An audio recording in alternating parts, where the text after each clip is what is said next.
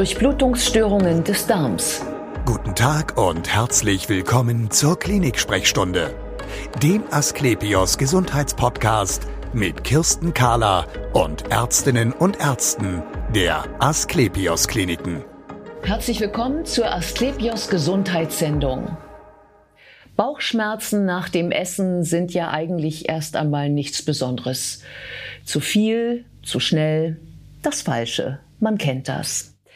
Wenn aber das Essen ausgeschlossen werden kann als Ursache und auch andere Gründe ausgeschlossen werden können, dann können hinter diesen Bauchschmerzen auch eine Durchblutungsstörung stecken, eine sogenannte Mesenterial-Ischämie. Und was das ist, das besprechen wir jetzt. Bei mir ist Professor Dr. Axel Larena Avellaneda. Er ist Chefarzt der Gefäßchirurgie und endovaskulären Chirurgie an der Asklepios Klinik Altona. Schön, dass Sie Zeit haben. Schönen guten Tag, Frau Kahler. Ich freue mich auch sehr, hier zu sein. Sehr gerne. Und sagen Sie mir bitte genauer, diese Durchblutungsstörung, mhm. wo findet die statt?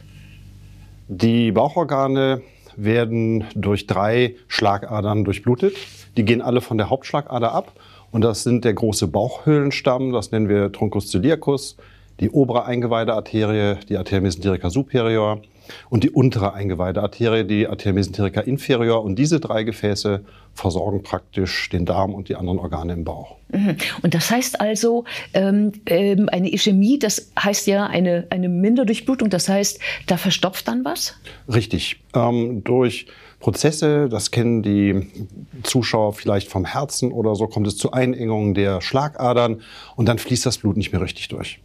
Und ähm, was ist dann nicht versorgt, je nachdem, wo diese Verstopfung stattfindet? Genau, es hängt ein bisschen davon ab, welche Arterie die Verstopfung hat, aber meistens wird das symptomatisch durch eine Durchblutungsstörung des Dünndarms. Und dann ist das betroffene Gefäß die obere Eingeweidearterie. Mhm. Das heißt also, genau, also der Dünndarm kann betroffen sein, der Dickdarm kann auch betroffen sein. Ne? Ja, ich, äh, genau. Der kann auch betroffen sein. Und äh, ich glaube auch, ähm, wenn es besonders weit oben liegt, dann auch noch der Zwölffingerdarm, also und eigentlich alles Absolut, dabei, der Magen auch, ähm, aber das ist dann doch deutlich seltener, dass das dann auch diese Symptome macht. Das macht andere Beschwerden und so die klassische Durchblutungsstörung, um die es hier heute geht, diese mesenteriale Ischämie, betrifft ja. vor allen Dingen den Dünndarm. Ja, genau. Symptome haben Sie schon angesprochen. Mhm. Woran merke ich das denn? So das klassische Symptom ist, dass man was isst und man so praktisch nach einer halben Stunde nach dem Essen Bauchschmerzen kriegt, die sind vor im Oberbauch gelegen und das dauert dann so zwei bis drei Stunden und dann wird das besser. Das führt dazu, dass Sie, wenn Sie sowas haben, kleinere Mahlzeiten zu sich nehmen, häufiger was essen, Manchmal sagt man, dass Kaffee etwas gefäßerweiternd wirkt und damit nimmt man mehr Kaffee zu sich. Für Alkohol sagt man das auch. Und ähm, wenn man lange genug wartet, hat man auch eine Gewichtsabnahme dabei. Mhm, weil man sich nicht mehr traut, äh, so viel zu essen, immer kleinere Mahlzeiten isst. Und letztlich verändert sich auch der Darm, kann dann die Nährstoffe nicht mehr richtig aufnehmen und kann dann auch nicht mehr richtig verdauen. Ja, ähm, nochmal die Bauchschmerzen. Also Bauchschmerzen hat ja irgendwie jeder. Sind das, wie stark sind die dann? Unterschiedlich. Die können sehr stark sein. Ähm, je nachdem auch, wie viel sie gegessen haben. Das Entscheidende ist, dass sie auslösbar sind. Das heißt also, das ist relativ typisch, dieses Zeitintervall, sie essen was und dann nach, wie gesagt, zum Beispiel einer halben Stunde geht's los. Ja. Das ist dann jedes Mal, wenn Sie was essen. Wie unterscheide ich das denn als Patient von einer ordentlichen, ähm, äh, ne, ne, ne, ich sag mal, einer Magenentzündung? Eine Magenentzündung macht eher Dauerschmerzen, wobei man sagen muss, ähm, manchmal sind die Krankheiten nicht zu unterscheiden und dann sollte man auch zu einem Spezialisten gehen und insbesondere andere Erkrankungen wie die Magenentzündung ausschließen, bevor man denkt, das ist eine Magendurchblutungsstörung. Ja. Ähm, muss ich zu einer bestimmten Klientel gehören, damit mir das passiert? Diese Darmdurchblutungsstörungen sind eher eine Erkrankung des älteren Patienten, weil das diejenigen sind, die Arterienverkalkung und Einengung kriegen. Und man muss sagen, wenn in ihrer Familie so etwas mal aufgetreten ist, dann ist das häufiger oder wenn Sie Probleme mit Blutfetten haben, praktisch so all diese Risikofaktoren, die zu Gefäßverengungen führen. Also alles, was zur Arteriosklerose führt, genau. gilt hierfür auch. Also Rauchen, Cholesterin, ja. Diabetes. Rauchen ist nie gut. Rauchen ist nie gut, ja, aber das wird der auch nun am wenigsten gerne hören. Also Diabetes, ähm, ähm, genau, und Cholesterin eben natürlich auch. Ähm, ähm, wie, also es haben ja nun viele Bauchschmerzen, aber ich weiß, Sie haben ja auch gesagt, also ähm, eigentlich ist das eine, eine seltene Geschichte. Ich, ja. äh, was daran, glaube ich, liegt, dass ja nur so eine Verengung als solche noch gar nicht irgendwie Schwierigkeiten machen muss. Stimmt das? Das ist korrekt. Ähm, wir haben ja drei Darmarterien, wie ich eben erzählt habe, und die können sich durchaus ersetzen. Das bedeutet, wenn Sie an einer Schlagader ein Problem haben, wird das in aller Regel nicht zu Symptomen führen, sondern die anderen beiden übernehmen das. Und deswegen ist dieses Krankheitsbild gar nicht so häufig, während diese Gefäßverengungen an den Darmarterien durchaus als Zufallsbefund gefunden werden können, ohne dass sie dann einen Krankheitswert haben. Ah, das heißt also, Sie gehen nicht nach dem, was Sie sehen nachher, womöglich auch bei einer Diagnose, über die sprechen wir ja gleich nochmal, sondern Sie gehen nur nach dem Symptom. Also wenn nichts wehtut, dann ähm, macht man auch nichts an den Patienten. Genau. Gar nicht so selten kriegen wir halt Bilder zugeschickt, wo es heißt, schau mal, die Darmarterie ist eingeengt, wollt ihr das wieder öffnen? Und wenn der Patient dann keine Symptome hat, werden wir da nicht drangehen. Wodurch entsteht denn eigentlich dieser Schmerz im Bauch? Mhm. Wenn Sie nüchtern sind, reicht die Durchblutung gerade aus. Und in dem Moment, wo Sie was zu sich nehmen und der Bauch anfängt zu verdauen und damit mehr Blut abfordert, reicht die Durchblutung nicht mehr aus und dadurch entstehen die Schmerzen nach dem Essen. Aha, und darum eben auch ist alles nicht so schlimm, wenn es nicht wehtut, weil das dann auch automatisch heißt, dass eine andere der, der drei Arterien bereits die Versorgung übernommen hat. Ja. Aha. Ähm, nichtsdestotrotz, ähm, die Frage ist ja doch, kann es auch gefährlich für mich werden. Denn wir sprechen hier ja nicht über irgendwie etwas. Ja, ähm, das kann gefährlich werden. In dem Moment, wo Sie Symptome spüren, die durchblutungsbedingt sind, sollte man die Arterie wieder öffnen. Einfach, weil im Verlauf das zu Problemen führen kann und im schlimmsten Fall kann dann auch so eine Verengung plötzlich zugehen und dann droht ein äh, Infarkt des Darmes und der wäre lebensgefährlich. Ja, dann geht es, glaube ich, sehr schnell, ne? ja. wenn man da nichts macht. Also bei Schmerzen dann auf jeden Fall äh, sofort zum Arzt. Ähm, lassen Sie uns noch über die Diagnose sprechen. Ähm, Sie haben darüber schon so einiges erzählt, ähm, aber wie, wie stellen Sie das denn dann an, also wenn man mit Verdachtsschmerz zu Ihnen kommt? Die einfachste Diagnose ist mit Ultraschall. Man kann die Eingeweiharterien sehr schön im Ultraschall sehen. Man legt dann noch so Farbsignale rein und kann dann mit hoher Sicherheit sagen, ob eine Verengung vorliegt. Man kann sogar gut einschätzen, wie hochgradig diese Einengung ist. Mhm. Im nächsten Schritt, wenn wir sagen, das kommt daher, würden wir zur Therapieplanung ein zweites Verfahren anwenden. In der Regel entweder eine Gefäßdarstellung im Computertomogramm oder im Magnetresonanztomogramm. Mhm. Und immer wohl wissend, dass das, was man sieht, nicht unbedingt äh, schwerwiegend sein muss. Also angenommen, wir sehen diese Gefäßverengung.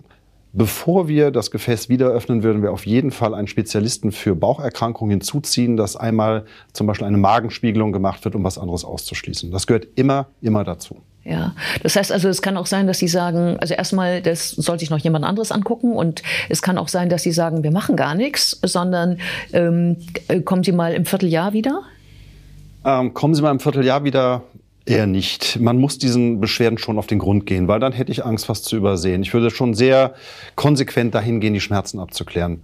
Ja. Weil abzuwarten, wenn die Symptome von den Gefäßen kommen, ist nicht zu empfehlen. Mhm. Okay, ähm, dann gehen wir jetzt mal davon aus, ähm, es soll therapiert werden, also die ähm, Verengung soll beseitigt oder umgangen werden. Jawohl. Was haben Sie da für Möglichkeiten? Es gibt sehr viele Möglichkeiten. Wir würden heutzutage anfangen, das ähm, als sogenannte Intervention zu machen. Das heißt, wir können über Kathetern, über die Leiste oder über die Armarterien praktisch Einengung mit Ballons und Stents aufdehnen. Mhm. Und dann kriegen wir wieder genügend Blut in den Darm. Mhm. Wenn das nicht reicht oder es wieder zugegangen ist nach so einem Stent, gibt es auch die Möglichkeit, das offen zu operieren. Da gibt es auch verschiedene Möglichkeiten. Am häufigsten würden wir einen Bypass legen auf ein Stück von dieser Schlagader, die offen ist. Ja, ähm, Ballonkatheter und Stent, also das kennt man ja nun von, auch von Herzkranzgefäßen, äh, da macht man es ja auch und auch genau. bei anderen Gefäßen. Ist im Grunde exakt dasselbe, nur an einem anderen Gefäß. Auch über die Leiste, über die Leistenarterie? Ähm, das kommt darauf an, wie die Arterie abgeht.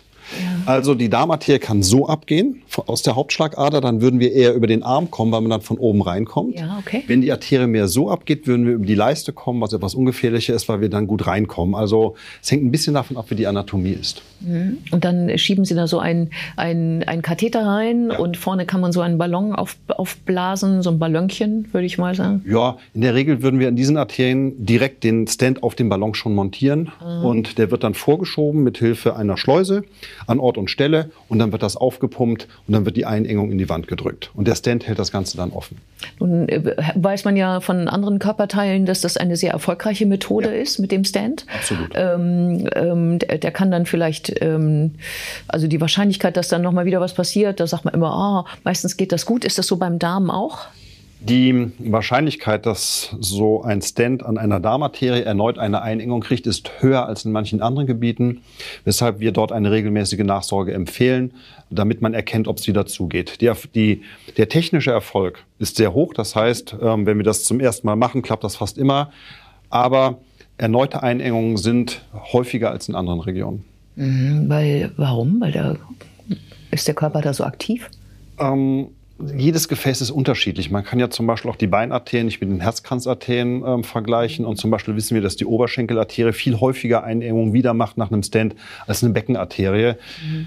Ähm, ich denke, das hängt davon ab, dass die Gefäße tatsächlich einen anderen Ursprung haben, dass die, dass die Flüsse, Flussmechanik eine andere ist. Mhm. Möglicherweise haben wir noch nicht den besten Stand gefunden, den man da einsetzen kann. Mhm.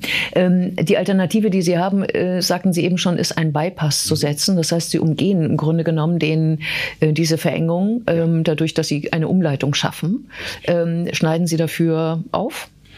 Ja, das ist so der Nachteil der offenen Operation. Dafür müssen wir einen Bauchschnitt machen, weshalb wir das nur dann machen, wenn die Verfahren über die Leiste nicht hinhauen. Das ist eine Operation in Vollnarkose.